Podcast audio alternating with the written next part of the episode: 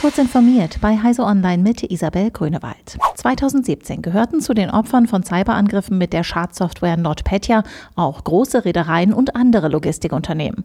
Um erneut die damit verursachten Schäden in Millionenhöhe zu vermeiden, gelten von 2021 an im Bereich der Seeschifffahrt neue internationale Vorgaben für die Cybersicherheit an Bord von Schiffen. Für die angemessene Umsetzung hat das Bundesamt für Sicherheit in der Informationstechnik jetzt einen Leitfaden veröffentlicht. Demnach muss der Kapitän nicht nur einen entsprechenden Abwehrplan umsetzen und überwachen, sondern auch Mängel sowie Schwachstellen erkennen und an die Reederei melden. Diese wiederum wird angehalten, rasch auf Cybervorfälle zu reagieren und Systeme aus Backups wiederherzustellen. Im Jahr 2050 könnte der Lebensraum von mehr als einer Milliarde Menschen auf der Welt bedroht sein. Klimawandel, Konflikte und Unruhen könnten etliche dieser Menschen dazu drängen, ihre Heimatländer zu verlassen, wie eine Untersuchung des Institute for Economics and Peace prognostiziert.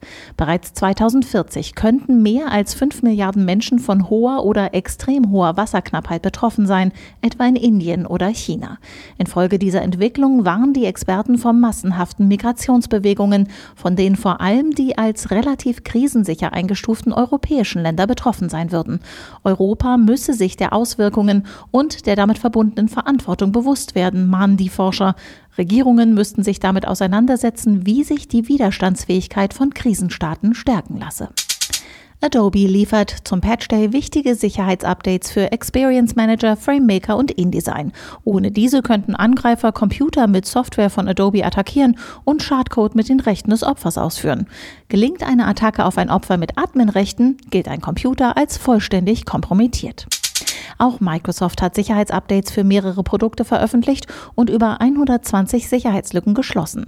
Als gefährlichste gelten verschiedene Lücken in den Webbrowsern Edge und Internet Explorer. Hier muss ein Angreiferopfer lediglich auf eine präparierte Website locken. Allein der Besuch löst einen Speicherfehler aus, was wiederum die Ausführung von Schadcode ermöglicht. Diese und weitere aktuelle Nachrichten finden Sie ausführlich auf heise.de. Werbung dass IT und mobile Kommunikation nicht nur Themen sind, die für Sie wichtig sind, sondern auch für den Staat, dürfte klar sein. Vom Mobilfunk für Rettungskräfte bis zur Planung und dem Aufbau ganz großer IT-Netze hat die BDBOS alles für Netze im ganz großen Stil. Alle Infos unter www.bdbos.de. Als ITler oder im Bereich Nachrichtentechnik sind Sie bei uns gut aufgehoben, frei von Wirtschaftskrisen und Pandemien. www.bdbos.de